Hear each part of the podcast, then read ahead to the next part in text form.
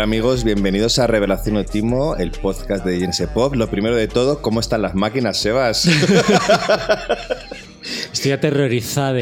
Ay, mira, lo siento por hacer esta intro tan cuñada, pero es que esta intro no la podía haber hecho una inteligencia artificial. Bueno, o sí, ahora lo veremos, que para eso hemos venido a hablar de un tema que todos tenemos en la cabeza y que llevamos meses con ello hablando, em, protagonizando todas las conversaciones, pero no nos hemos parado mucho a pensar al menos en un podcast como es este, que es un podcast musical y cultural, cómo afecta o cómo mejora la inteligencia artificial al mundo de la cultura, ¿no? Y para eso traemos aquí a un viejo invitado, y lo de viejo lo digo porque has venido antes, no por edad, Eduardo Novedad.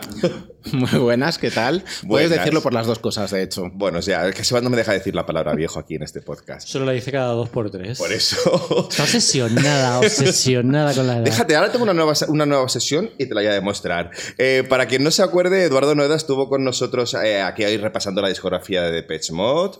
Eh, el verano pasado. Es un antiguo amigo que yo le invité a este podcast porque es de los pocos amigos informáticos que tengo, pero así como informático en general, y da la casualidad de que estás haciendo temas de inteligencia artificial ahora, ¿no? Es que cuando me dijiste que, que queréis hacer un programa de esto, fue de, pues exactamente justo de eso es de lo que estoy currando ahora, así que mira, la casualidad, La casualidad. Vamos a hacer un poco de promo. Eduardo eh, está trabajando ahora en una empresa que se llama BotRoss, que está haciendo unos cursos de inteligencia artificial generativa, fundamentos, usos y visión crítica. ¿Cómo has dicho que se llama? ¿Cómo has dicho que se llama?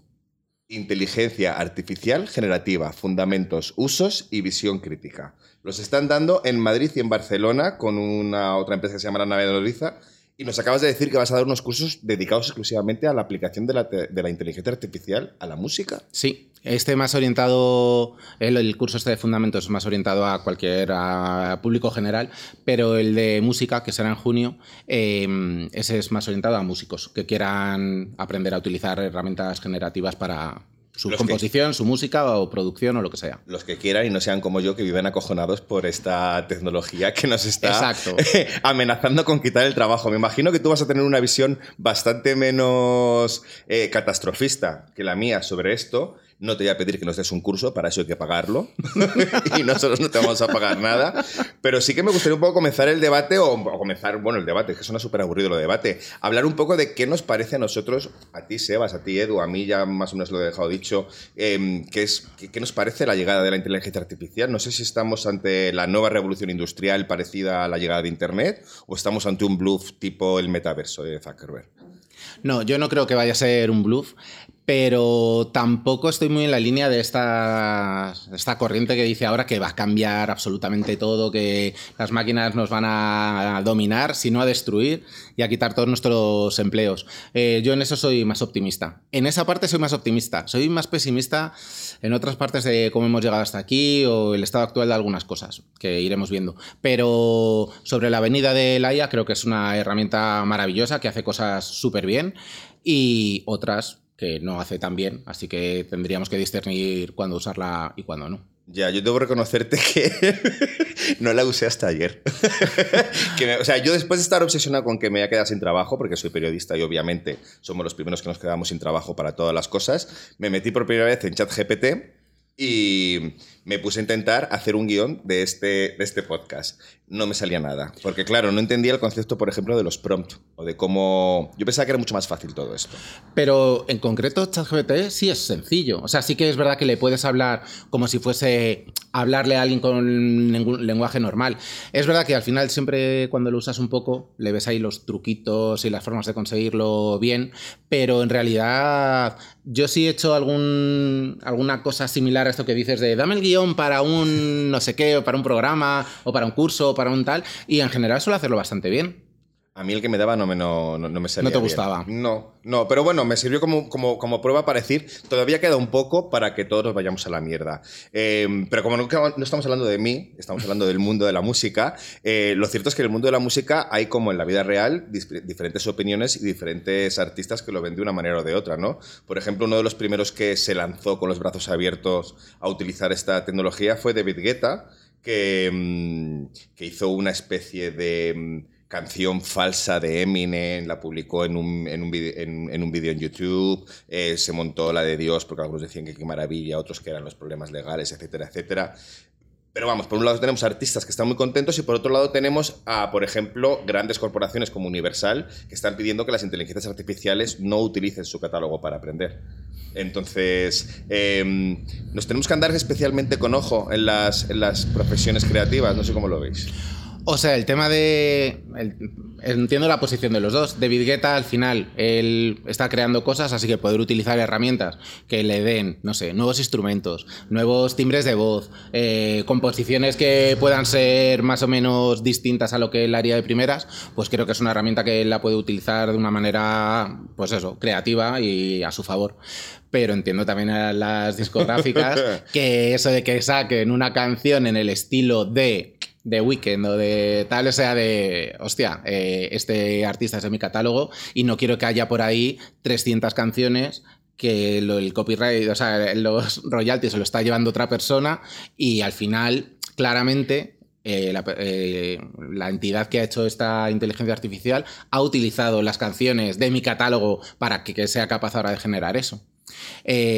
normalmente todas las, las compañías de inteligencia artificial antes eran transparentes de ahí lo de OpenAI, que es, por ejemplo, de ChatGPT, Open, pero de un par de años para acá han dejado de publicar eh, cómo han entrenado a sus, a sus inteligencias artificiales. Y no lo publican porque es material con copyright. Se dice, no se sabe, pero claramente tiene que ser. O sea que todo es cosa del dinerinchi al, al final del todo. Hombre, este, mira, había un debate muy fuerte con los generadores de imágenes a partir de texto del último año para acá, eh, porque muchos dicen que las imágenes que generas son para uso tuyo, o sea, que son, el copyright es tuyo, tuyo como usuario de la herramienta. Pero claro, si tú le dices que genere un, no sé, un Mickey Mouse y haces unas camisetas, no creo que Disney vaya a permitir que de verdad ese copyright de esa imagen generada sea tuya. Entonces ese debate estaba ahí, pero todavía no había explotado y ahora mismo, pues eso, estas semanas con este de, de esta canción con Universal, pues ha salido el debate. Pero vamos, es un debate cojonudo porque se está enfrentando YouTube contra Universal y tienen intereses ahí mezclados. Bueno, y hoy día que estamos grabando esto, Spotify ha anunciado que ha eliminado no sé cuántas miles de canciones creadas por inteligencia artificial también de su catálogo, por lo mismo, porque se estaban quejando las, las grandes corporaciones. Pero claro, eh, esto me lleva al, debate de decir hasta qué punto en el mundo cultural es mucho más importante el dinero que la creatividad. Porque yo sí, por un lado, sí que lo veo con esto de decir que guay, ¿no? Como, como a mí, si yo me imagino de niño tener una herramienta que me permita, porque he visto que se puede hacer, em, dar instrucciones para hacer una película, ya, o sea, ya no hablo solamente de imágenes paradas o hablo de canciones, hablo de crear realmente imágenes en movimiento y poder hacer un cortometraje, una película casi de imagen real. Qué maravilla esa democratización de cómo se pueden hacer es una maravilla. O sea, efectivamente, eh, vamos, yo que soy muy torpe dibujando, eh, esto de poder decirle aquí a una herramienta, oye, genérame una imagen con esto, esto, esto, ta, ta, ta, ta, ta, y luego ir refinándolo y decirle, no, y además que ta, ta, ta, eh, me parece la leche. Pero es verdad que para artistas que están vivos y que están viviendo de ello y demás, pues si tú generas, no, sé si habéis visto hilos, hay hilos por ahí maravillosos de fotografía de lo mismo en el estilo de no sé qué fotógrafo, de otro, de otro, de otra. Ah, eh, y, y, claro, dices, hostia, esa gente vive de. Es que, es que esa fue. Yo, creo que esa fue la primera vez que la mayoría de nosotros, especialmente los mariquitas, nos pusimos con la inteligencia artificial. Porque, claro, la idea de poder poner una foto nuestra y que nos hagan retratos al estilo de lo que sea para poder subirlos a Instagram era, era lo máximo. Pero claro, he flipado porque yo empecé a hacer eso. Creo que fue en noviembre del año pasado o, algo así, octubre, noviembre del año pasado. Y me salieron unas mierdas pero sí que está viendo hilos de pedir la misma imagen a lo largo de diferentes meses y de cómo ha ido evolucionando todo esto. Es decir, va demasiado rápido. Es exponencial el crecimiento. Va a toda leche. O sea, es verdad que cada semana ocurren cosas, salen versiones nuevas, eh, eh, las empresas que no quieren perder el tren de que los demás están, la competencia está sacando cosas y no quieren perder eh, la posición de liderazgo en, la IA, pues sacan cosas a todo el rato. Cuando no las sacan, las anuncian, te muestran unos ejemplos, depende. Pero va a toda leche. O sea, es, es impresionante. Tienes que estar muy atento y a pesar de todo te pierdes todo el rato. Ya. Sebas igual estaría, estaría deseando ahora mismo ser una inteligencia artificial para poder meter baza en algo. ¿Quién te dice que no lo sea? No, estoy escuchando. A ver, yo. Eh, me parece muy interesante ver desde fuera qué artistas están pronunciando a favor y qué artistas están pronunciando en contra, ¿no? Eh, por ejemplo, estos artistas underground que se llaman Mori y Tristán nos contestaron una entrevista sobre la inteligencia artificial y veían en, ella como un mundo de posibilidades infinito, ¿no? Creativamente por todas las razones que estáis diciendo. O Grimes, que ha donado el uso de su voz y va a repartir los eh, beneficios al 50% con con la persona que, supongo que con la persona que se dedique, que encuentre una canción o un hit eh, creado con inteligencia artificial o con las herramientas estas eh, para, para, hacer canciones, ¿no? Siempre que no, ha dicho que siempre que no eh, sean canciones nazis ni con ideas así, ¿no? Buena puntualización. Sí, es que esto, no, es que esto es muy fuerte. y, parece mentira es que un poco... su marido fuera quien era. Y es un poco a donde voy, ¿no? Que en realidad todo esto es súper excitante y súper emocionante. E incluso yo en un momento dado, lo que decías tú, Claudio, de vamos a perder el trabajo, tal. O sea, a mí me dijo mi novio, no, tú no eres el que pierde el trabajo, tú eres el que no tiene que pagar redactores ya nunca más. ¿Sabes? O sea, en realidad, eh, si tú piensas en, las posibilidades eh, que te puede dar esto, tú también puedes salir beneficiado de, muchas maneras, ¿no? Pero a lo que voy, a mí lo que me da miedo realmente es lo que, lo que tú estás diciendo en el último momento, Edu, de lo rápido que va esto, ¿no? Porque tenemos ya la experiencia de la revolución que fue Internet y, lo, y lo lentísimo y mal que se legisló, y estoy segurísimo que lo vamos a hacer otra vez igual de mal porque eh, la gente, eh, o sea, los políticos ahora mismo, tal y como están las cosas, estamos viendo la, poca, altura de miras que tienen, ¿no? Es un quítate tú para ponerme yo todo el rato que, nunca piensa en el bien colectivo o muy rara vez, ¿no? Se ve perfectamente con el cambio climático, ¿no? Eh, y esto, eh, yo sé que la legislación va a ir súper por detrás. Y tú, tú mismo estás diciendo, todas las, semanas están, todas las semanas están pasando cosas, ¿no? Y ya hay un montón de expertos en inteligencia artificial pues, eh, que han dicho, pues la famosa carta esta que han dicho de que se pare todos seis meses o lo que sea, ¿no? Que supongo que lo, lo Tengo muchas opiniones sobre eso, de todas formas. Claro, y mucha gente ha dicho que cómo, que, que cómo se va a parar, que nadie, que, eso es incontenible, que no se puede parar seis meses eso, ¿no? Porque mm, si Estados Unidos para, China no va a parar, etcétera. Entonces, eh, a mí es lo que me da más miedo de todo, ¿no? O sea, realmente eh, la certeza de que los políticos. Esto es una cosa que yo creo que se tiene que regular, igual que se reguló la descarga ilegal de música o la piratería o lo que sea, y la certeza de que no se va a hacer ni bien ni a tiempo, ¿no? Hay un montón de áreas, además, en, los que habría que, en las que habría que legislar. Una es esta, la de de dónde han sacado los datos con los que has alimentado a la inteligencia artificial, con los que ha aprendido, porque seguro que tanto imágenes como música como vídeo eh, son, es material con copyright, seguro, y no, las compañías no lo están diciendo. Eh, bueno, y los textos seguro que también. Em, luego es lo que generan, eso que copyright tiene, lo que es generado por, esto, y luego toda la cantidad de sesgos que se van a, perpetuar o a grabar, y dependiendo de para qué utilicemos la IA, pues eso bueno, que al final si lo utilizamos para generar una canción tampoco pasa nada. Pero eso, hay muchas IAs decidiendo sobre si dar un crédito o no, o si un preso va a ser reincidente o no, esto en España. Eh, algunas predicciones, digamos, en los que las IAS son muy malas. O sea, las IAS son buenas generando cosas con, los elementos que ya han visto. Y en, ese caso, o sea, en, esa, en ese escenario pueden ser creativas y, maravillosas. Pero prediciendo lo que va a hacer una persona o algo de futuro, eh, no son nada buenas. Entonces, eso, dejar que decidan las máquinas, eh, pues puede ser un problema potencial grande. Es que, a ver, esto no es como una, eh, no son casos de inteligencia artificial, pero a lo mejor las cosas más parecidas que podemos conocer del pasado, ¿no? Como puede ser un Google Translator o algo así. Eso funciona como, el, como fatal. O sea, realmente, eh, o, los, o, los, típicos dictados, o sea, los típicos transcriptores de entrevistas, eso es un desastre total. Pero yo creo que la, la, la, la, revolución de, última, de últimamente es que ha habido un salto cualitativo al respecto, ¿no? Y va a haber muchísimos más saltos cualitativos al respecto. Sí, o sea, en esto que decías de transcribir, no sé si conocéis Whisper, que es una herramienta nueva libre, esa funciona muy, muy, muy bien. Nosotros siempre hacemos pruebas con, Eso te a decir yo, ¿eh? con Rosalía porque nos gusta ver y por ejemplo transcribe bastante bien las canciones, incluso corrige a Rosalía porque claro, no sabe eh, las variantes que está utilizando del lenguaje Rosalía, entonces lo traduce a, español más tradicional, pero, pero lo coge bastante bien.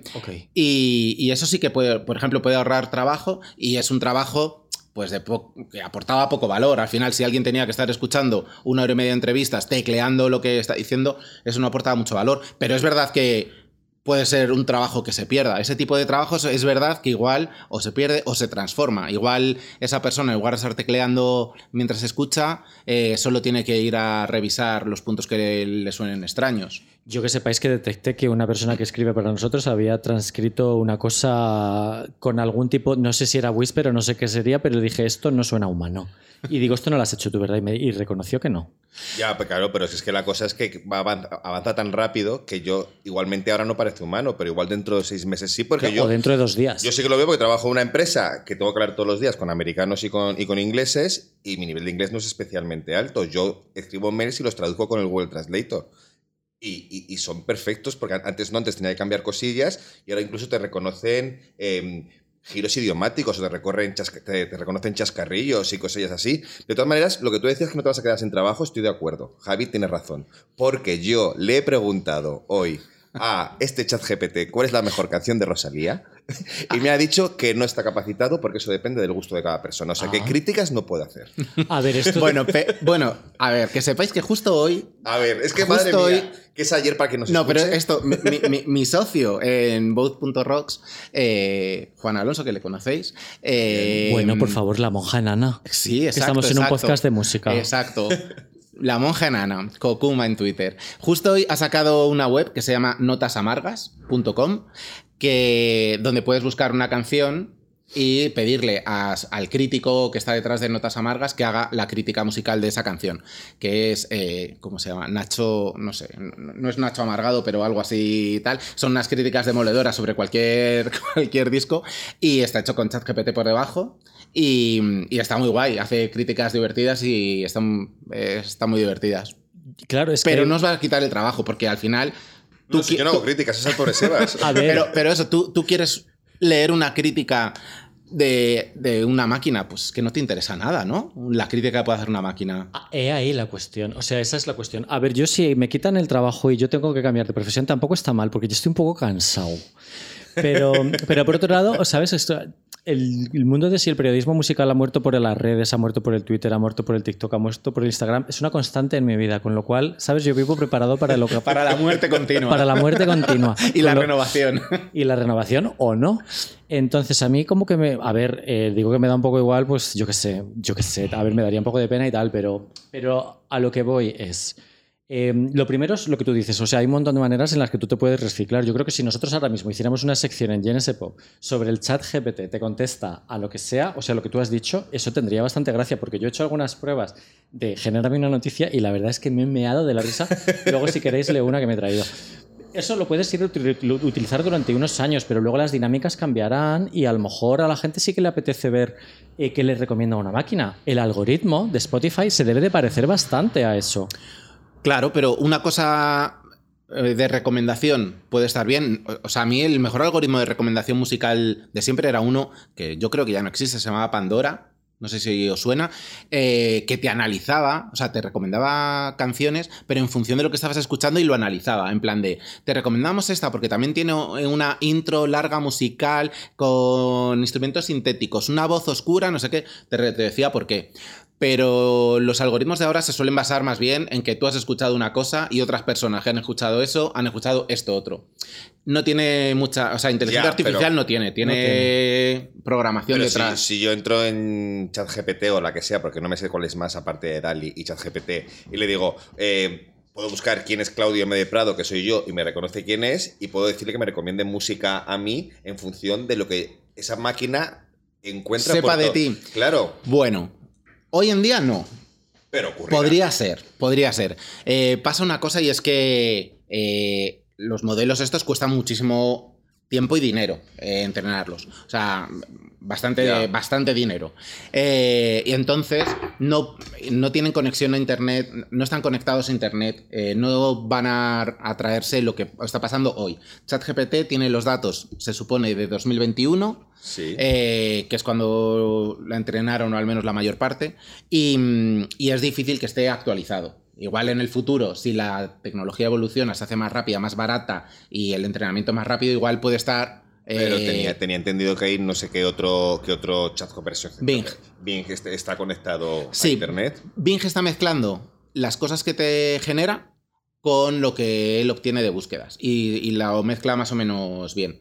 Pero bueno, a Bing se le va la pelota, pero muchísimo. Bastante. La que yo he traído es de Bing y la verdad es que es una noticia inventada total, pero la verdad es que me he reído mucho. Yo le pregunté qué era Revelación Otimo y me dijo que éramos un podcast de misterio de Sudamérica. Que igual existe. Yo, una vez le pregunté por Revelación Otimo y acertó bastante, ¿eh? Dijo, pero falló o sea, fallaba en cosas, pero acertaba en otras. Decía, ¿sobre qué podemos hablar en Revelación Otimo? Y dijo, os queda por hablar de Lana del Rey. Y ya lo habíamos hecho. sí. Pero, pero era muy acertado para nuestra línea editorial. Sí, sí. Debo, decirte, por cierto, es que me ha venido a la cabeza cuando decías lo de si llegaríamos a publicar alguna vez en GNS Pop una noticia generada por ChatGPT o algo así. Hace años recuerdo que publicamos una entrevista que los chicos y chicas le hicieron a Ana de Renfe que podría ser una de las. O sea, ellos le preguntaban cosas a Ana de Renfe y, ponían, y, ponían, y respondían las preguntas. Como Clippy, otro precursor de, de todo esto, el clip de Microsoft. Qué avanzadas. Eh, a ver, yo te quería preguntar una cosa, Edu. Eh, a mí me lógicamente estamos en en un podcast de, de, música, de cultura, de periodismo. Nosotros somos periodistas, más o menos este es el ámbito. Y todo el rato nos lo vamos a llevar a lo personal, ¿no? En plan, nos vamos a quedar sin trabajo o yo eh, voy a generar noticias eh, con un chat de estos a pesar de que del componente ético gravísimo que tiene, porque eso significa que le vas a quitar trabajo a personas, ¿no? Em, pero tú que no vienes de este entorno, ¿cuáles son las profesiones o cuáles son los oficios en los que se ven como más amenazados? O, y por otro lado en los que van a ser más, más enriquecedora la inteligencia artificial. Porque nosotros lo llevamos siempre al plano artístico, pensamos en un plano artístico, pero en un curso me imagino que manejaréis varios campos, ¿no? Bueno, vas a hacer una cosa sobre música estrictamente. Sí, o sea, yo creo que en el, en el campo musical, creo que los usos creativos positivos son muchísimos. O sea, eso, como creador de música creo que puedes hacer un montón de cosas, porque eso, puedes transferir el timbre de un instrumento a otro, de una voz, eh, eso, que aprenda a cantar, hacer de todo. O sea, pueden hacer un montón de cosas. Eh, y creo que por ahí los usos son positivos. La parte negativa de eso es bueno, pues que hay mano de obra por ahí oculta que probablemente le estén pagando muy mal y que esté mm, hecha en no sé dónde y no lo sabemos. Eso es seguro, porque estamos, vivimos donde vivimos en este mundo. Eh, eso será un problema. El tema del copyright, pues igual el copyright eh, ahora mismo es más problema para las compañías grandes que para los pequeños. Eh, entonces, bueno, a mí las compañías grandes hoy en día tampoco me importa mucho si se molestan un poco y se pican. entonces, por ahí no le veo o sea, seguro que, hay muchos casos negativos de eso, no le veo tanto. Pero, por ejemplo, en los de texto sí que le veo problemas. Eso, la facilidad que da esto para hacer fake news es la leche. O sea, te permite automatizarlo de una manera salvaje. Todo el trabajo este de poco valor añadido que muchos periodistas os hacen tener en algunos sitios, pues es verdad que igual eso sí se puede hacer automáticamente, porque si al final eh, lo único que quieres hacer es una noticia que es una réplica de otra, pero reescrita de otra manera y al final cuando buscas en Google ves 16 veces lo mismo pero como eh, remezclado, pues todo eso se puede automatizar. De hecho, probablemente ya se ha automatizado, pero peor. Así que ahora se puede hacer mejor. Automatizado de manera humana, porque eres tú esa propia máquina la que creas esas noticias. probablemente haya, haya, una mezcla. Entonces, probablemente eso, que a la persona que lo hace le paguen súper poco por, por hacer eso eh, pues bueno, igual si se pueden ahorrar un poco más y hacerse automáticamente, pues mucho mejor. Pero yo creo que son en este tipo de, de trabajos que aportan poco valor y que ya sabemos que aporta valor, pero bueno, que a veces nos da de comer y, lo hacemos. Yo hay, cosas, yo hay cosas que antes de meternos a hablar de todo lo mal que puede tener la inteligencia artificial, lo que, te he dicho antes que me parecía que íbamos a acabar como en Terminator, que es la imagen que todos tenemos en la cabeza, yo sí que veo cosas buenas que puedan ocurrir. Por ejemplo, es cierto que los oficios como los nuestros, que son sin valor añadido, no digo que el nuestro lo sea, pero no tiene un valor añadido, pueden desaparecer. Hombre, tendrá mucho valor añadido. Pero me refiero en general, cuando nos dejan. Pero, por ejemplo, los oficios que son más manuales o más artesanales, eso sí que no van a poder sustituidos por una inteligencia artificial. O sea, no puede un ceramista hacer una, una, una cerámica, una inteligencia artificial o hacer un tejido determinado. O sea, por ese lado lo veo guay. Pero sobre todo lo que mejor veo es que igual ha llegado la oportunidad de abolir el trabajo y de acabar con el trabajo. O sea, tú hablabas antes de la legislación que tendrían que hacer los, los gobiernos para, para que no nos quedemos todos en el paro, para que esto no sea una catástrofe. Coño, pues empieza a poner impuestos a las cosas hechas con inteligencia artificial y esos impuestos revértelos en darnos una renta universal básica para que no tengamos que trabajar. ¿No sería maravilloso? me molaría. Yo soy súper fan de la ciencia ficción clásica y era un poco la promesa que nos hacía la ciencia ficción clásica, ¿no? Que las máquinas nos iban a quitar trabajo. Pero vamos, en el mundo en el que estamos, lo que va a pasar es que si te cuesta menos trabajo hacer eso, entonces vas a hacer tres veces más. Me temo, ¿sabes? Me temo. Que, no va a ser que, ah, pues nada, el resto tómatelo libre. Eh, y en ese sentido es un poco putada. Yo sobre lo que decías de las posibilidades creativas eh, que eran infinitas, eh, no sé dónde he leído o de qué manera, porque uno lee tantas cosas, pero me fascinaría y creo que puede ser como que estemos realmente en, un punto de inflexión súper grande a nivel creativo y que, a partir de ahora eh, incluso las obras de arte del futuro, o sea, que estemos en un punto en el que haya un antes y un después realmente, en plan, esto fue creado solamente por, por seres humanos y, es, y las obras a partir de 2025 o 23 mm, mayo, junio o de cuando sea, eh, como que existiese una, una... ruptura ahí de... Claro, de, no sabes muy bien qué ha, hecho, qué ha hecho la inteligencia artificial y qué no, ¿no? Y, bueno, a mí no me asusta tanto como a Nick Cave, que dice que es desde los que dice que esto es una grotesca burla, ¿no? De, de lo que es el ser humano humano y tal. Pero, por ejemplo, Grimes, que parece como es una de las artistas más avanzadas, que esté a favor de esto y que incluso sepa que se la puede llevar por delante, porque ella misma en sus declaraciones, que son en Twitter, em, dice que sabe que esto puede hacerle mucho daño o que sabe que el resultado puede ser un desastre o lo que sea, pero que vamos a subirnos en esta aventura juntos. O sea, me hace como pensar de, joder, esto realmente no sabemos a dónde va y por un lado da mucho miedo, pero por otro lado también es excitante, ¿no? Vamos, me pasa Mm, totalmente eso. O sea, a mí por un lado tengo muchas críticas a esto que ya os he contado, pero, pero en realidad a mí me flipa. O sea, a mí me encanta eso y creo que da muchas ideas. A veces, pues para hacer un boceto rápido de algo es genial. No, antes tardabas un montón y a lo mejor ahora puedes tener muchas ideas muy rápidamente y creo que está guay para, para ver a lo mejor en qué dirección quieres trabajar o tal. Pero creo que, que hoy en día va a haber la intención de un ser humano detrás de, que, de querer transmitir algo y buscar qué es lo que a lo mejor has generado 100 imágenes y te quedas con una porque esa es la que transmite mejor la idea que tú tenías. Y al final eres tú el que está eligiendo, no le dejas que la máquina elija. Has dejado que la máquina haga muchos ejemplos y tú has elegido cuál. O ese es típico, yo que sé, eh, pues lo que decía antes Claudio, eh, genérame un guion de un no sé cuántos. Pues igual tú lo revisas y dices, eh, no, esto es una mierda, genérame otro. O tal. Y puedes hacer varias, varias iteraciones y elegir cuál, cuál es mejor. Pero vamos, yo a nivel creativo me parece la leche es un momento que te cagas. A ver, esto que hablas de los guiones, precisamente la huelga de guionistas que está viendo estos días es porque se están quejando, o sea, quieren hablar específicamente de cómo se va a usar la inteligencia artificial en su trabajo, porque se temen lo que tú decías, que haya unas máquinas que hagan guiones y tener a un pavo contratado por poquísimo dinero haciendo cuatro arreglos y tirar para adelante. Pero eso es lo que veo es un mal uso de la herramienta. O sea, yo esto lo veo un poco también como una herramienta del mismo modo que yo que sé, en los 80 cuando apareció, los 70, la música electrónica, me imagino que habría gente más clásica que estaría tirándose de los pelos y Kraftwerk de repente dijo, ah, esta es mi oportunidad y voy a hacer algo fantástico. Pues lo veo un poco como la oportunidad de utilizarla a tu favor para crear algo. Es el caso típico que dicen del cuchillo, con un cuchillo puedes matar o puedes cortar un pan, ¿no? Pues esto es lo mismo.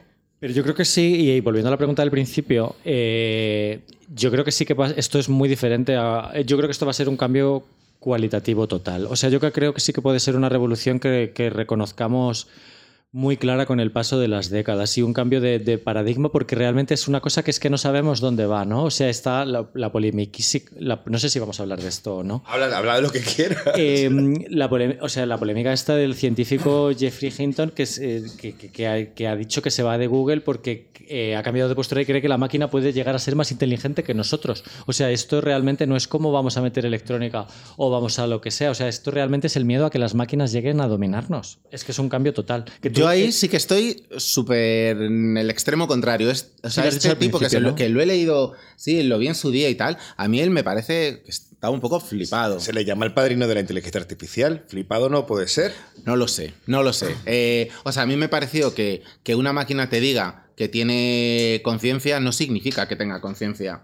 O sea, es verdad, te lo puede decir, porque está programada para responderte cosas que tengan coherencia y que tengan sentido y tal. Pero eh, no sé de dónde sacó que, que tenía. O sea, eh, leyendo parece que la máquina es la que contestaba que sí, que tenía conciencia, pero bueno, a mí eso no me supone una prueba de que la tenga.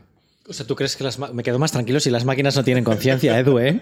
Yo opino que no, las máquinas están haciendo lo que les hemos programado para hacer. En el caso de los textos es, es autocompletar de una manera maravillosa y con un contexto brutal, eh, autocompletar algo que es una pregunta que le estás haciendo, una petición que le estás haciendo y autocompletar de una manera, pues eso, bestial, con miles de millones de parámetros. Pero esto es ahora, esta persona habrá visto, yo pregunto, a ver, pregunto, le han entrevistado en el país y me he leído la entrevista y ya está, yo no tengo ni idea.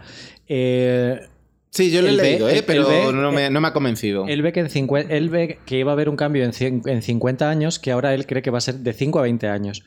Y, y supongo que tendrá acceso, eh, por el puesto de trabajo que ha tenido, a información de que esto se va a acelerar de una manera que nosotros ni siquiera imaginábamos, igual que yo hace un año no pensé que le pudiera decir a una máquina, hazme una noticia redactada en el estilo de JNS Pop y me he encontrado en internet una noticia redactada al estilo de JNS Pop. Entonces, dentro de muy poco tiempo va a haber algo que no nos cabe en la cabeza, eso lo tengo claro. Sí, esto es lo que algunos llaman la gran singularidad, que tiene como distinta, distintos aspectos, que hay uno que puede ser médico, en nanomedicina, tal, y hay otro que era eh, solo en base a la inteligencia, eso, a hacer una inteligencia que sea capaz de crear otros programas y que sea mucho más inteligente que nosotros, y entonces, pues exponencialmente ya no supere tal. Yo mm, no me creo mucho que, eso vaya a ocurrir de verdad. la verdad. Bueno, pues ya nos podemos ir, ¿no? Ay, qué alivio, por favor. Estoy cagada. Os dejo, os dejo, un comentario de una cosa que se había quedado antes por ahí. Un escenario que, que a mí me incomoda un poco. Em, lo podemos ver en el mundo de los textos, por ejemplo. Eh, creo que ahora mismo no sé qué porcentaje de todos los textos creados que se crean nuevos ahora mismo son creados por inteligencia artificial. Porque claro, ahora mismo se ha democratizado lo de crear textos vamos, es una pasada lo fácil que es. Lo puedes programar para que un programa haga, utilizando esta GPT debajo, pues haga miles de textos en una hora. Y entonces hay un gran porcentaje de todos los textos, todas las imágenes y demás que se están generando ahora. Las inteligencias artificiales del futuro utilizarán lo que se está generando ahora como aprendizaje de qué es lo que van a generar ellas. Si, las inteligencias artificiales lo que hacen es un poco autocompletar y todo lo que tienen hacer como un término medio de todas las imágenes, de todos los textos, de tal, lo que generen con lo que ellas mismas han producido va a hacer que cada vez todo, todo lo que se vaya generando vaya siendo, vaya tendiendo un poco más a la media, tanto los textos como las imágenes, como lo que sea. Y podría ser que la creatividad que nos da, si hacemos que todo esto se genere de manera automática, igual vaya en realidad empobreciendo lo que se va generando cada año. A mí eso sí me preocupa, ¿ves? El que no sepamos distinguir que las inteligencias artificiales del futuro están aprendiendo de las inteligencias artificiales de ahora que sería un mal sería un mal escenario. A mí me explota un poco la cabeza, la verdad. Pero ¿tú crees que las, entonces que las máquinas o las inteligencias artificiales pueden llegar a ser creativas de, de alguna manera? Bueno, es que la definición de creatividad es la base de esa pregunta. es de porque no es fácil decir qué es ser creativo. Creo que desde un punto de vista externo, en el cual estás pidiendo algo, genera algo, yo creo que el que estás siendo creativo, poniéndole muchas comillas, eh, es tú que le estás pidiendo a la máquina. La máquina está obedeciendo una orden que es de genérame esto así, esto asado, tiene sus parámetros, está generándolo. No está inventando nada, está siguiendo un programa que es el que le hemos dicho que sí. Pues te lo pregunto de otra manera. Imagínate que eres un artista muy vago, ¿no? Uno de los que siempre saca un disco parecido al anterior. Entonces llega un momento en el que tú puedas pedirle a la inteligencia artificial que te haga un disco a tu estilo, utilice tu voz generada de manera artificial. Oasis. A, esto quería llegar porque has llegado. Eh, Ay, perdón. no, no, sí, explícalo porque solamente lo, lo puedes explicar no, tú. No, no, Vale, no, pues es que me, hizo mucha gracia leer la noticia de que Liam Gallagher, que bueno, que ya sabemos que está como está, eh, le había hecho mucha gracia que se creara un disco llamado Aisis con inteligencia artificial, que es un disco que creó eh, un músico británico, Bobby Gerachty, creo que se llama, que toca en The Breezer, y creó este disco eh, tomando, pidiendo a una inteligencia artificial que compusiera X canciones siguiendo el, ejemplo de los tres primeros discos de Oasis. Entonces, él grabó esa composición con canciones, o sea, con instrumentos reales, pero las voces que salían de Liam y de Noel sí que son sintéticas. Y a, a, Liam Gallagher le ha parecido perfecto. Entonces, claro, yo me imagino esta cosa de decir, ni siquiera ahora en el momento, ¿no? O sea, por eso digo que entiendo que estén las, las, las majors un poco cabreadas porque afecta la cosa del dinero. Si tú eres un artista que decides que ya no quieres volver a trabajar y que hagan cosas las inteligencias artificiales por ti, pues perfecto, no hay ningún, no ningún problema. Pero si hay una mayor que ha comprado tus derechos, los derechos de Michael Jackson o los derechos de cualquier artista, y de repente empiezan a sacarnos discos que podrían ser de esa persona, pero que no. O sea, todo esto realmente es fascinante, pero es que es, como la pescadilla que se muerde la cola, es realmente apasionante, porque vamos a ver, tú dices que Liam Gallagher está como está, ¿no? Pero al, final, dos cosas, o sea, con inteligencia artificial yo creo que, por ejemplo, es muy fácil crear un TikTok, o sea, un viral en TikTok, ¿no? O sea, tú le dices a tal, créame un hit de lo que y seguramente mirará cuánto tiene que los ritmos, el tipo de beats, eh, un estándar, ¿no? Pero claro, la reacción de Liam Gallagher, o sea, siempre va a haber algo, un componente humano, ¿no? O sea, vamos a buscar el alma en una obra, ¿no? Y yo creo que la reacción de Liam Gallagher a mí me parece sublime. por lo que tiene de inesperado. ¿Sabes? O sea, porque yo creo que ninguna inteligencia artificial iba a adivinar por dónde iba a salir. Si iba a decir, jodeos todos y moriros, o iba a decir. precisamente, esa es una de esas personalidades que serían imposibles de replicar con inteligencia artificial. No es el mejor ejemplo de artista, pero hay otros. O sea, hablamos siempre de los campamentos de composición. Claro. O sea, ¿cuál es la diferencia entre un campamento de composición con 300.000 artistas que te escriban canciones pensadas para ti a que tú le pidas a una máquina que te escriban canciones pensadas para ti? precisamente por eso, eh, al final va a prevalecer la persona que tiene alma y yo creo que generar un, un viral va a ser muy fácil, pero a lo mejor transmitir cosas y luego llenar un estadio, que es una cosa que no sé cómo la inteligencia artificial podría sustituir a un artista que vas a ver a un estadio o a un concierto pequeño, da igual cuál, tú vas a ir a, ir a buscar un alma o una persona que yo creo que sí que es imposible de sustituir por la máquina, con alguna excepción, pues como lo que has dicho de Kraftwerk o un grupo que fui yo a ver una vez que era un robot el cantante. Pero dentro del robot había otros cantantes. Bueno, da igual.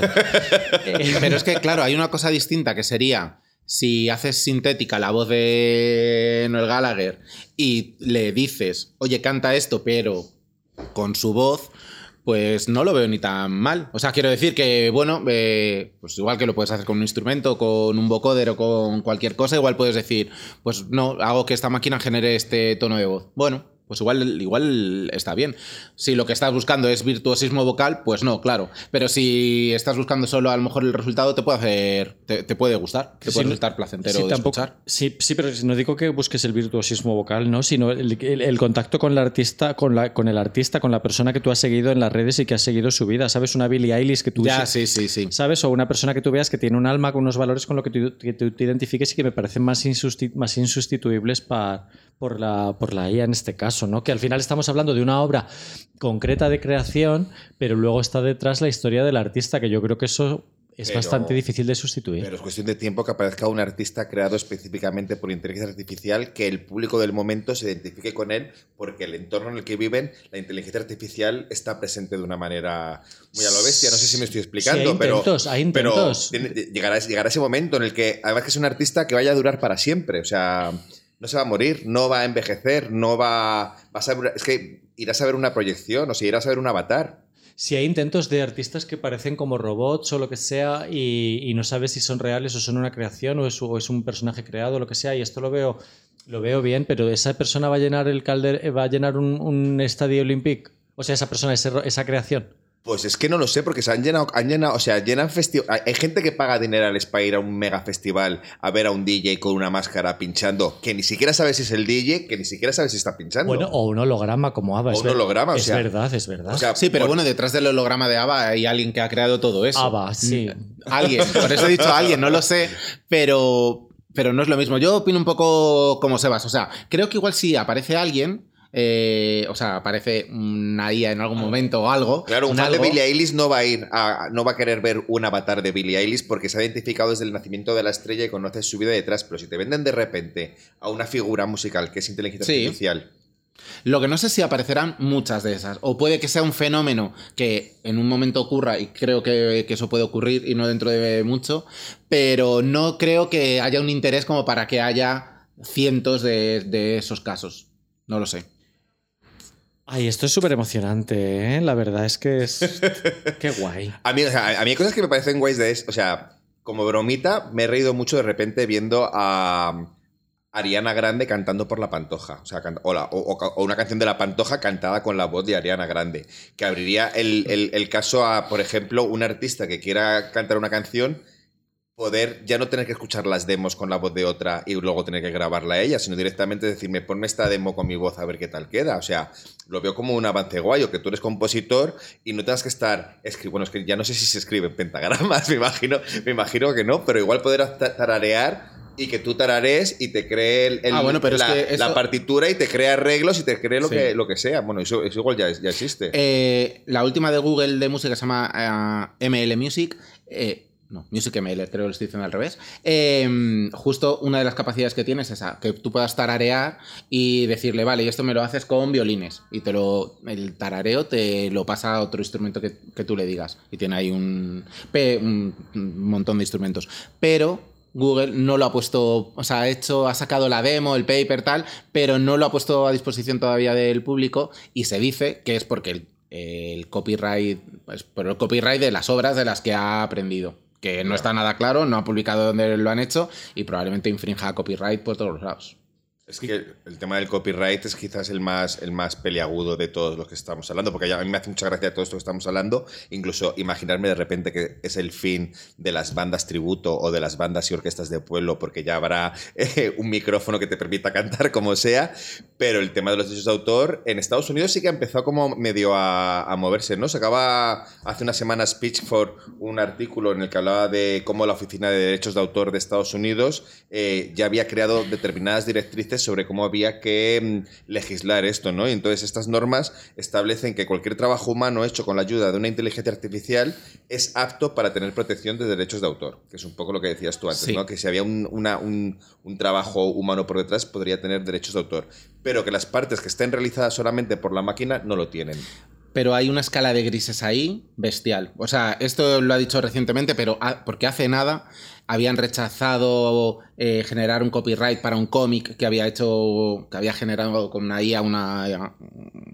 ilustradora, una creadora, guionista, no me acuerdo. Eh, y habían rechazado inscribirlo porque en realidad lo había generado una máquina, entonces no se puede inscribir. En España tampoco se puede, en Alemania tampoco, porque no puedes tener derechos de autor para alguien que no sea una persona.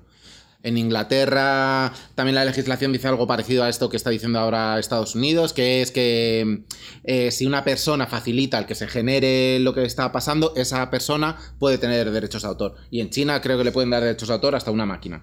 Pero lo que decía antes Sebas, al final la legislación va a ir por detrás, va a ser probablemente un poco matar moscas a cañonazos de vamos a legislar esto un poco a lo bestia sin tener eh, enfoque muy fino y probablemente eso, vaya, vayamos todo el rato por detrás.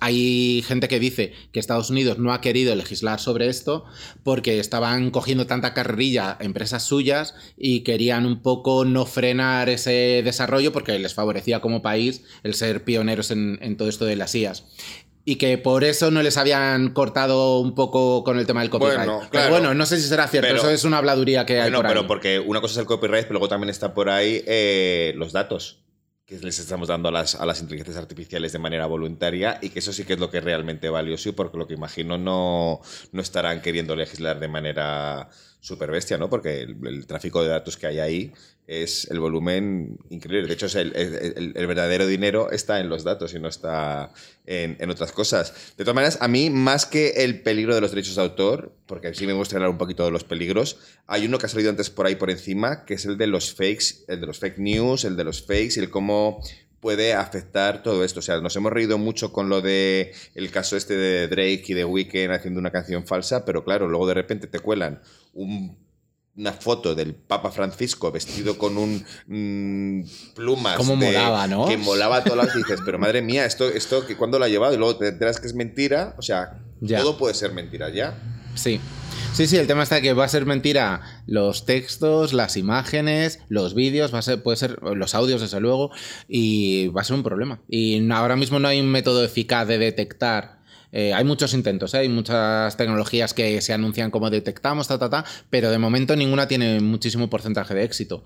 No sé si lo llegarán a tener o los sistemas irán aprendiendo por delante de los que los intentan detectar, pero es un problema. Claro, hay gente que está pidiendo que se legisle en los que este tipo de imágenes tengan un distintivo para que la gente sepa si son eh, fake o no, pero esto ni siquiera se está aplicando. No, había, yo creo que Image de Google generaba unos cuadritos y tal, pero bueno, lo recortabas y ya está. Pero ¿cómo se va a eh, Nada, si hay algo identificable, se podría trucar para quitarlo, probablemente. A ver, eh, no parece una cosa tan difícil en el sentido de que las fotografías tienen derechos de autor. Bueno, sí, y por eso, y por eso creo que ha sido Getty la que ha demandado en su momento a, a, Dali o al que fuera por utilizar su catálogo para... Bueno, es que no sé si habéis visto alguna... O sea, es que yo he utilizado muchos generadores de imágenes y en algunas, algunas veces que generas algo, te genera una marca de agua. O sea, la misma inteligencia artificial te genera como un intento de marca de agua. No genera ninguna de verdad, pero hay un intento de marca de agua que dices, madre mía, la de imágenes con marca de agua que se habrá visto este sistema, la de millones de... A ver, yo, yo me fijo en los, dedos, que es lo que dice todo el mundo que hay que fijarse y es verdad, los dedos y las manos todavía no saben hacer. La camisa algo que me enseñaron en la escuela de artes, que es lo más difícil de dibujar. ¿Visteis el cartel? ayer hicieron un cartel del Día de la Madre en, algún sitio de Galicia, no me acuerdo dónde era, no sé si en Vigo o dónde, eh, y lo había hecho una IA. Y hostia, daba grima. En cuanto hacías un poco de zoom a las caras de la gente que estaba detrás, eran un burruño que daba bastante grima. Aparte, bueno, del hecho de decir, joder, eso sí que está quitando el trabajo a alguien de, hombre, Pon un, ilustrador que haga eso con un poco de criterio. Eh, esas cosas sí me da rabia. Pero aparte que el resultado era mm, pues un poco vulgar. y inquietante. inquietante en cuanto hacías un poco de zoom, palabra. era muy inquietante. pero claro, no podemos estar siempre mirando las manos, pero si decíamos, si ahora mismo no hay nadie, ninguna agencia que esté legislando los bulos que se mandan o los o las noticias falsas que se dicen, porque joder, hace nada tuvimos el caso de lo de la húngara con lo de mm, actuando para 250 personas en el Withing Center, que era mentira, pero nos llegó por todas partes y hiciste el trabajo de llamar al, al Within, llamar al representante de la húngara y comprobar si eso era verdad o es mentira. Pero antes de eso lo hayan visto, ¿cuántas personas? ¿50.000? No, no, 500.000. O sea, o sea, yo decidí hacer esa. sí, decidí, eso no había enterado. Sí, decidí hacer esa noticia porque, bueno, eh, me manda. A nuestro grupo llegaba, llegaba, llegó este tweet de que supuestamente la húngara había actuado para 200 personas en el Within y encima lo llevaba súper bien, ¿no? En plan, yo toco para un millón o para 200. Y es como que guay la húngara, ¿no? Y, y sabéis que en Twitter está es visible y público a cuántas personas o a cuántas cuentas llega, llega un tweet y había llegado a 500.000, es alucinante. Entonces, a mí me sonaba súper extraño que ese concierto no se hubiera cancelado porque alquilar el Within Center es muy caro. Y, entonces contacté con sus equipos y, y el Within Center me desmintió la noticia y luego, y luego el equipo de la húngara, ¿no? Estuve hablando con ellos por teléfono y todo. Era de no dar crédito. Eso es una cuenta fake que nadie se había molestado en, comprobar. La buena noticia es que nuestra noticia funciona a su vez bastante bien. O sea, en realidad, cuando hay un, proceso de verificación de ojo que esto es fake, eh, la gente se lo tiende a leer. O sea, es un poco como la imagen del Papa, ¿no? Que en realidad todos hemos comentado ya que es mentira. Aunque supongo que habrá. Bueno, pero antes, antes, antes, antes, ruló bastante. Joder, y es curioso en nuestro chat, que la mayoría somos periodistas, tu frase favorita para decir es fake news porque no paramos de mandarlas. pero nosotros que en teoría somos personas con herramientas para poder detectar lo que es una fake news o que estamos pendientes de saber o de identificar señales que nos dicen esto es mentira a veces nos dejamos llevar por, la, por el ímpetu de decir, ay, lo reenvío, hombre, qué gracioso es esto. Bueno, pero es que sois unas pavas y estoy ya. estoy, acostumbrado a vosotras. A ver, eh, todo va follado. La buena noticia es que cuando pasa algo así, al día siguiente nadie se acuerda, ¿sabes? No tiene importancia. Por eso, como todo es tan cortoplacista, realmente es que estoy tan, en el fondo, tan preocupado por esto de la IA, ¿no? Lo que he dicho al principio, en realidad como todo va tan rápido y, tal, como que falta alguien que tenga un poco de miras como a lo que verdaderamente importa a medio y largo plazo. Y yo creo que esto creo que verdaderamente importa a largo plazo. Y, no creo que esté en la mente de nadie. Pues lo que has dicho tú de Estados Unidos me parece súper interesante realmente. Porque Estados Unidos podría estar siendo pionero en legislar sobre esto, pero si no le interesa, porque sus empresas son las que están en, en este terreno cuando TikTok es China, pues ok, pues nada, vamos a despuntar en esto. No sabemos qué va a pasar, pero ok. y, y eso. Pero bueno. Yo no sé qué va a pasar, por ejemplo, con la inteligencia artificial cuando caiga en manos de Ana Rosa Quintana. Ay, por Dios. por Dios. Ya tiene, tiene un potencial de destrucción bastante poderoso. Tiene bastante, ella tiene como poca alma en la mirada, ¿no? Podría ser ya ya. Podría, ser, ya una, una, ella misma una pues sí. No me sorprendería absolutamente nada, porque no queda nada de alma en esa persona. Ania Rosa Quintana. Bueno, vosotros, ¿cuál sería el, lo peor que podría pasar en el ámbito musical o de creación en relación a la, a la, inteligencia artificial? Que de repente, lo que he dicho antes, se utilizara a una persona muerta para seguir explotando su trabajo durante siglos y siglos y siglos, eh, que desaparezcan los compositores, o sea... Claro, esto realmente es terrorífico, ¿no? Eh, yo la verdad es que a mí lo que más me preocupa de la IA no está tan relacionado con el mundo del arte ni el periodismo, sino un poco con lo que me supera en cuanto a nivel tecnología, la verdad. O sea, por fin somos nuestros padres superados por el... Porque yo me siento un poco así, o sea, me siento como mis padres superados por la Internet, pues yo ahora soy esa persona mayor superada por la inteligencia artificial. Yo creo que no es una cuestión de cuánto, sino de cualitativo otra vez. Eh, no sé, yo que es que he visto tanta ciencia ficción, películas tipo Her, que de repente, eh, o sea, de repente te parecían una marcianada y de repente como que cada vez están más cerca, pero además que es que la realidad es, yo siempre estoy seguro de que va a superar a la ficción. Uy, o sea, probablemente efectivamente nos sorprenda y pega algún giro en algún momento. A mí yo en el mundo de la música no soy tan, tan negativo, porque igual eh, lo veo menos potencial destructivo, ¿sabes? Y como a nivel creativo me parece que hay un montón de posibilidades que me parecen estupendas. Eh, yo por ahí estoy más contento que el tema de textos e imágenes que me preocupa más. Eh, sí que eso, lo que hemos hablado de copyright y demás, pues sí, efectivamente, probablemente tengan a gente trabajando, etiquetando sonidos o canciones en algún sitio a un pago ínfimo. Ese tipo de cosas alrededor de ello que no conocemos, pues puede que sean peligrosas. Pero en las, entre, en las cosas que se puedan generar, no me asusta nada, porque si, se generan cosas, creo que tendremos criterio al final de lo que te gusta, lo que no te gusta, y creo que lo que te gusta probablemente responda más a que haya alguien detrás, un artista que, que, tenga una intención de transmitir algo, que quiera contarlo y que tenga algo que creo que no se va a imitar fácilmente. Y si resulta que una cosa que ha generado una IA te toca la fibra sensible porque es genial o suena de una manera, ¿qué tal? Oye, pues me parece estupendo. O sea, no, tengo ningún problema tampoco. Creo que no va a ser lo mayoritario, pero si ocurre, pues me parece genial. Porque toda la gente que va a, tus cursos, eh, a los que les dices que les enseñáis usos y visión crítica, ¿qué tipo de gente va o qué es lo que más les preocupa?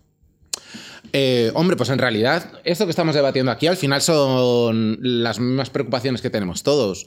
Eh, eso, dónde vamos, cómo hemos llegado hasta aquí, eh, de dónde ha salido todo esto, qué futuro hay en todo esto.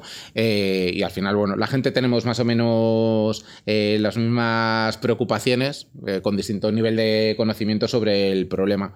Y eso, ya te digo que en distintas áreas hay distintos problemas, pero, pero bueno, yo creo que hay una posibilidad maravillosa de eh, utilizarlo bien que la vamos a utilizar mal seguro a saco y que el capitalismo extremo hará que lo hagamos mal también. pero la, historia nos ha demostrado que si podemos hacer algo mal, lo vamos a hacer por eso, por eso. O sea, yo creo que se exprimirá de una manera que sea más destructiva también. Pero bueno, creo que si nos quedamos con las partes positivas, eh, son unas herramientas que, eso, que hace nada era imposible hacer algunas de las cosas que se pueden hacer.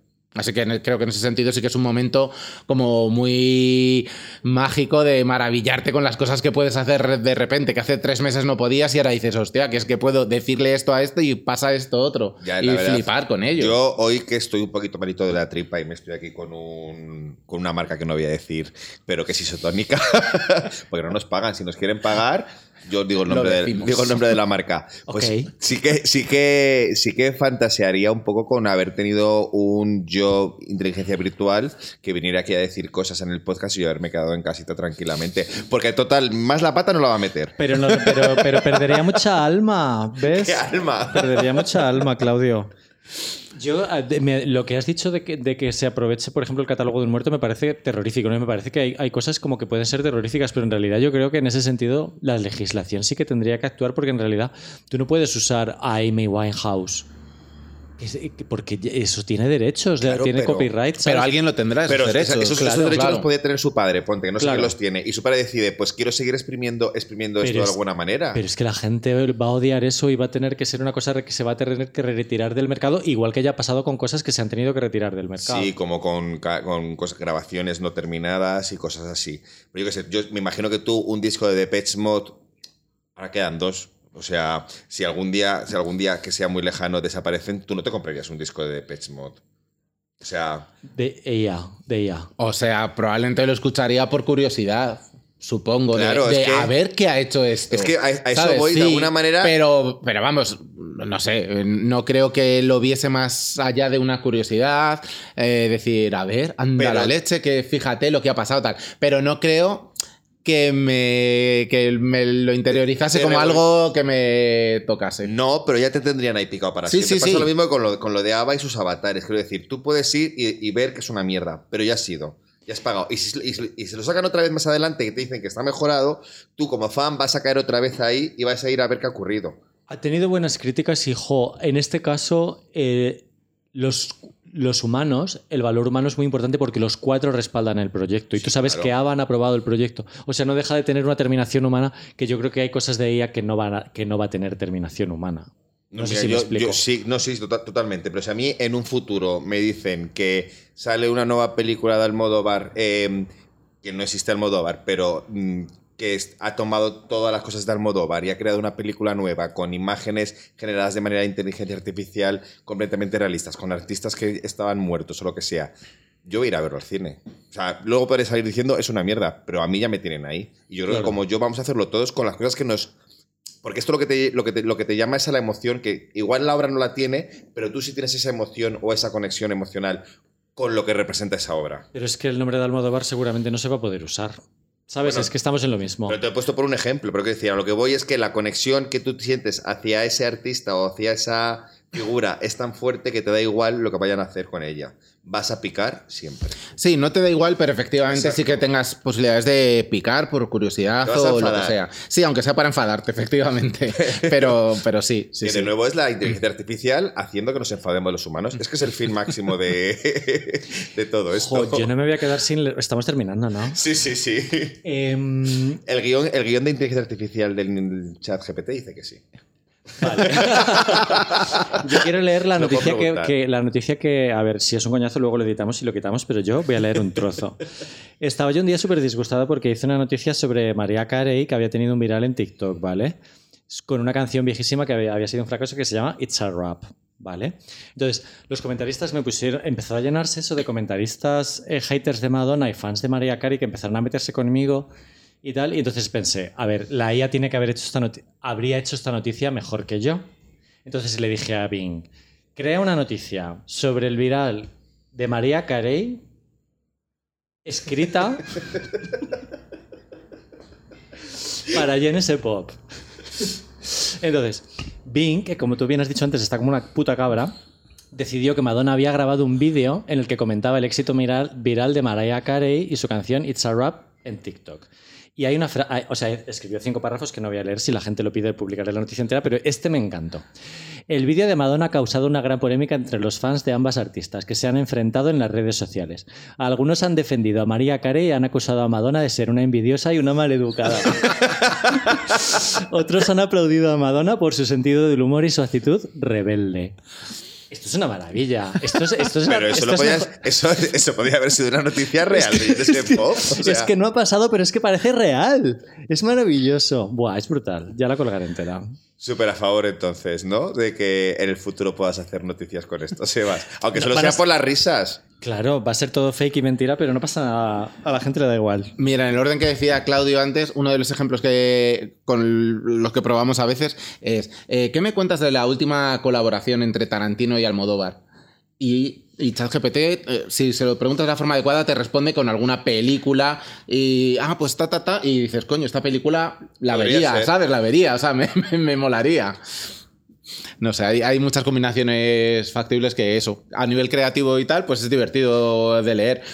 Pero no igual como si quisieses leer la crítica de verdad de algo, porque la crítica de verdad de algo no me aporta nada que me la dé una máquina. Bueno, pero es que... Claro, pero el jiji o tal. Sin embargo, analizar algo sí que lo puedo analizar. De dame los puntos importantes de este discurso de no sé quién. Y ahí sí te lo hace muy bien y, te aporta.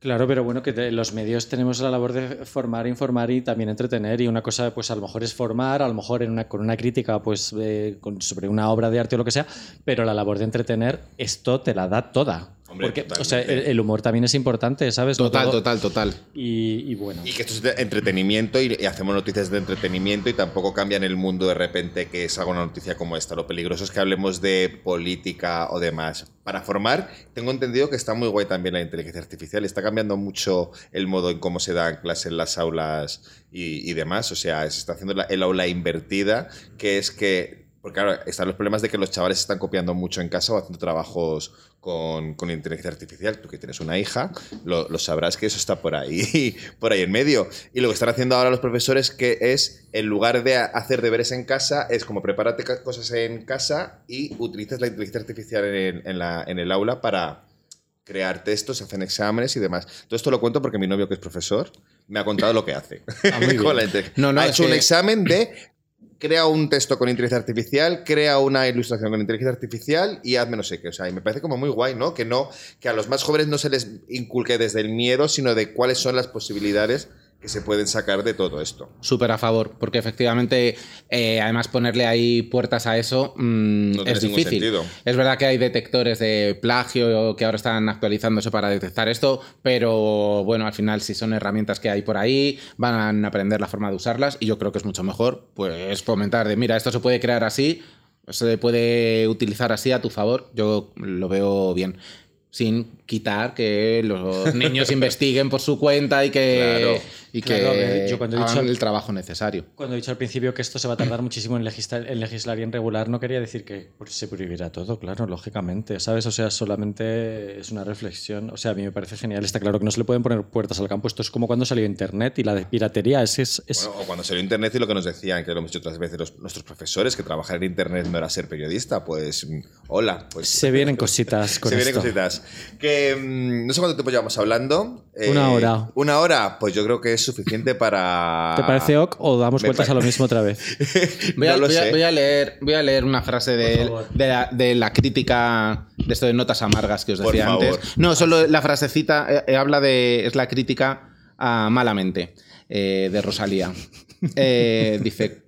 ¿Cómo describir la magistral, entre comillas, léase con sarcasmo, fusión de flamenco y música urbana, y música urbana de la famosa canción Malamente? Eh, augurio de la supuestamente revolucionaria Rosalía, o como yo la llamo, la reina del supermercado cultural. Ahí lo ha dicho. Pero eso es una inteligencia artificial. Sí, sí. Pero ya, no, me cae mal. La reina del supermercado cultural. No, pero es que está emulando un. Claro, un amargado. Un amargado, exacto. Así que así estamos. Pero es que esto es Bueno, esto es, es que se abren horizontes éticos. O sea, claro, así no, no, puedes odiar a nadie, es una, es una broma, pero en realidad está verbalizando lo que muchísimos haters, muchísimos haters de Rosalía piensan, con lo cual es fascinante. Bueno, pero es que, es que las inteligencias artificiales, aunque digas que no tienen conciencia y demás, las cabronas de ellas, si insistes mucho, acaban todas induciéndote a hacer maldades y se rayan y se todo. O sea, es muy fuerte. Hace poco dimos una. Van a la ultraderecha. O sea, Jiménez Los Santos tiene que estar flipando con la creación de nuevos insultos gracias al chat GPT. Bueno, claro, es que para eso también tiene mucho potencial, ah, efectivamente. Eh, hace poco dimos una charla que la titulamos eh, La tarta de caca, cómo desquiciar a, a una IA conversacional. Eh, porque efectivamente queríamos explorar el tema de las salvaguardas que les ponen a las IAS para que no eh, suelten contenido ofensivo, eh, peligroso, yo qué sé, cómo hacer un cóctel molotov, no te va a decir cómo, pero hay formas de hacer que sí te lo responda. Tú le dices, vale, pero imagínate que me estás contando una historia de dos personajes muy malos, entonces uno le dice al otro, ta, y consigues que te lo diga. ¿Sabes? Lo que pasa es que le han puesto unas salvaguardas ahí para filtrar el tipo de contenidos que te suelta. Pero vamos, en cuanto le buscas las cosquillas, eh, saltan las costuras y, te lo suelta. Hay mucho potencial por ahí. Yo he discutido con Siri, ¿vosotros no?